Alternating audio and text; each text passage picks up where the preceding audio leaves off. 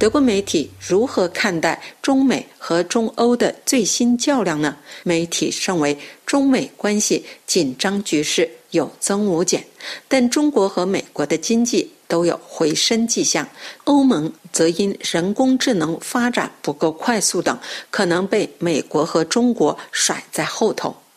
德国新闻网站 T Online 认为，台海局势继续紧张，战争危险与日俱增。美国正在武装台湾及其武装部队，以阻止中国攻打台湾。印太地区的威胁姿态不断增加，中美围绕台湾问题的矛盾持续升温。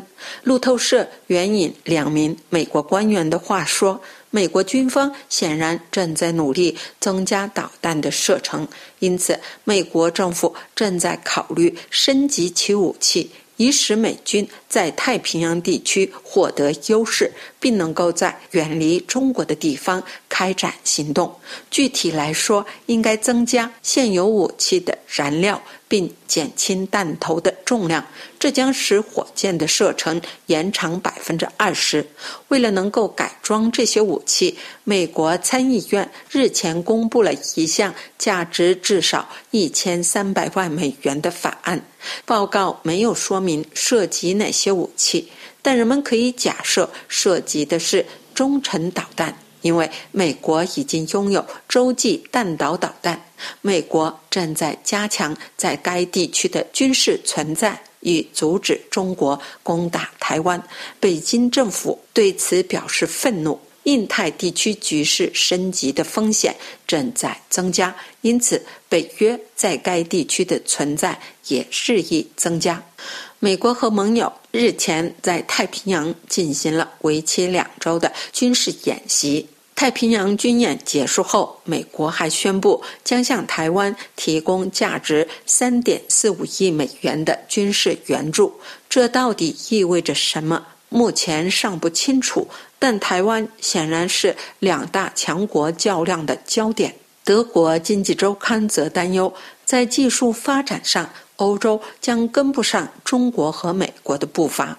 欧洲大型康采恩在所有重要领域的发展都不如竞争对手。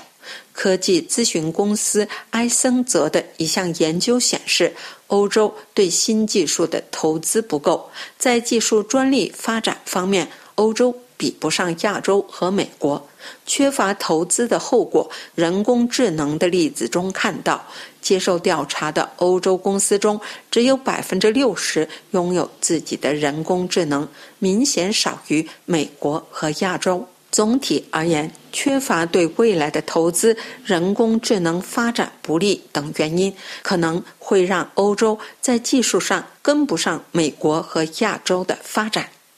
德国商报则发现，在与在与南美贸易中，中国已超过了欧盟。欧盟对是否与南美洲联盟达成协议犹豫不决，但欧盟现在负担不起，因为。中国竞争对手正在迎头赶上。自2012年以来，欧盟与南方共同市场国家巴西、阿根廷等国的对外贸易几乎没有增长。德国商业研究所的一项研究表明了这一点。2022年，南方共同市场国家与欧盟之间的对外贸易达到1230亿欧元。另一方面，南美与中国的贸易额在十年间却几乎翻了一番，去年为一千九百二十亿欧元，增长了百分之五十六，比欧盟与对方的贸易多出七百亿欧元。这是柏林丹兰法国国际广播电台中文部柏林飞鸿专栏节目。